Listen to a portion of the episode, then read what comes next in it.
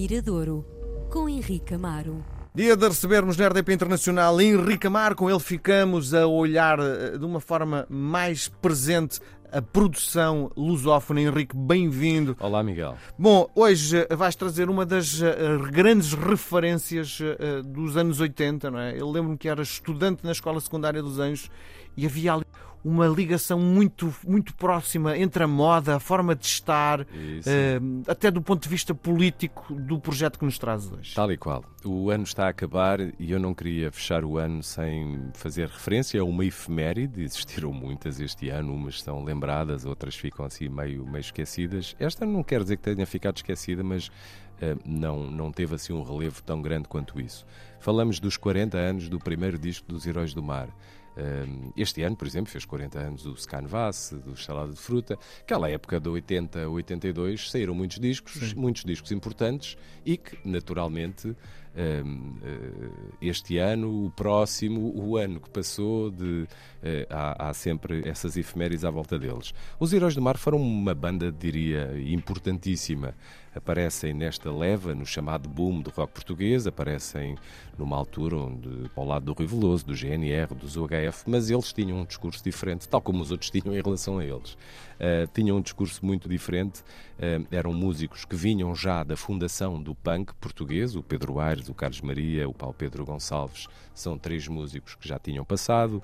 O Tosé Almeida, o baterista, atualmente uh, proprietário da Panavídeo, uma grande produtora vídeo de Portugal, tocava, era baterista do Tantra, era um dos melhores bateristas portugueses.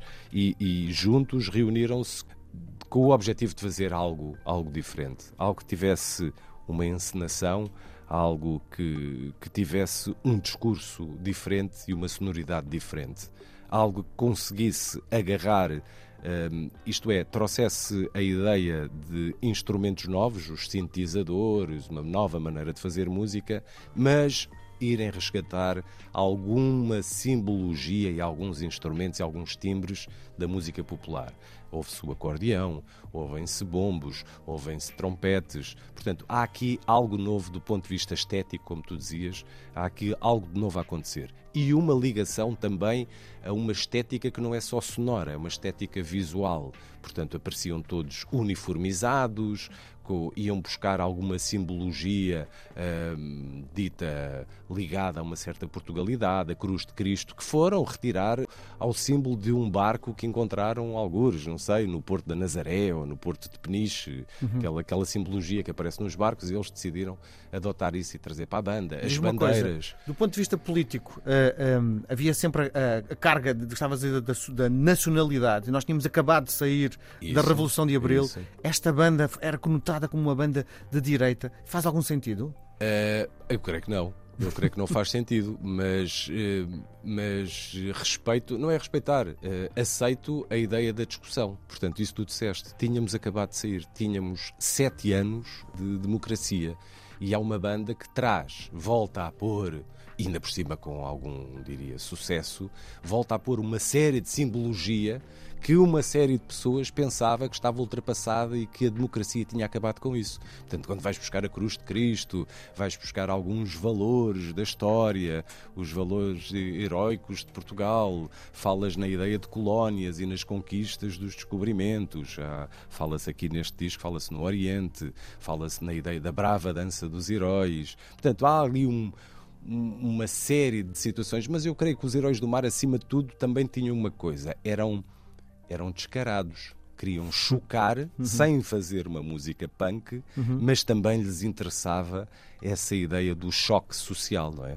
Haver aqui uma, uma espécie de uma, de uma discussão. Falem de mim, mesmo pela, que seja mal, não é? Não, pela primeira vez há aqui uma discussão onde realmente a cultura e a política e a música, neste caso a cultura musical, é discutida e salta para as páginas de jornais com grande controvérsia, quando então um jornal da altura, creio que foi o 7, levanta essa lebre de temos aqui um grupo neofascista uh, que, que, que, anda uniformizado e que faz aqui a apologia de uma série de valores que a democracia uh, quer dizimar, não é? Quer acabar. Portanto, eu creio que o choque foi tanto que os próprios ficaram assustados com isso e sofreram na pele as consequências disso.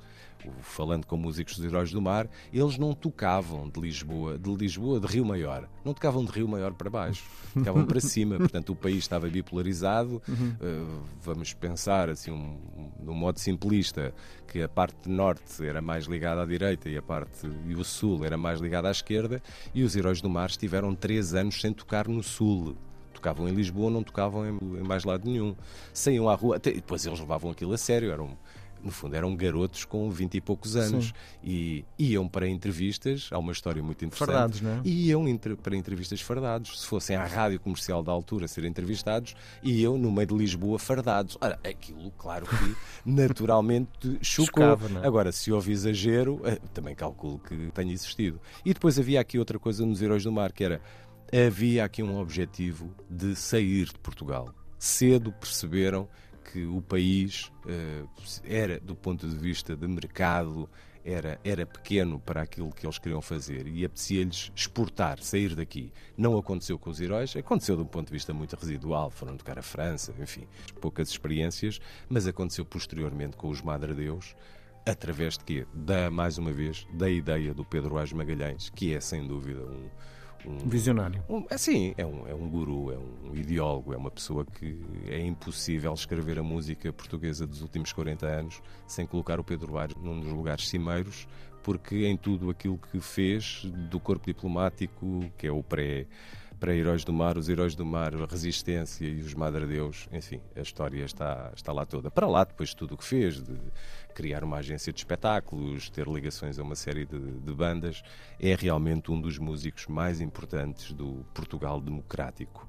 E, e, e, hoje, claro, para, para falarmos sobre os Heróis do Mar e os 40 anos deste disco tão importante, tão discutido, tão controverso, tão valioso e tão carregado de canções que nos marcam a todos, vamos ouvir a Saudade para marcar estes 40 anos do primeiro disco dos Heróis do Mar, hoje no Mirador.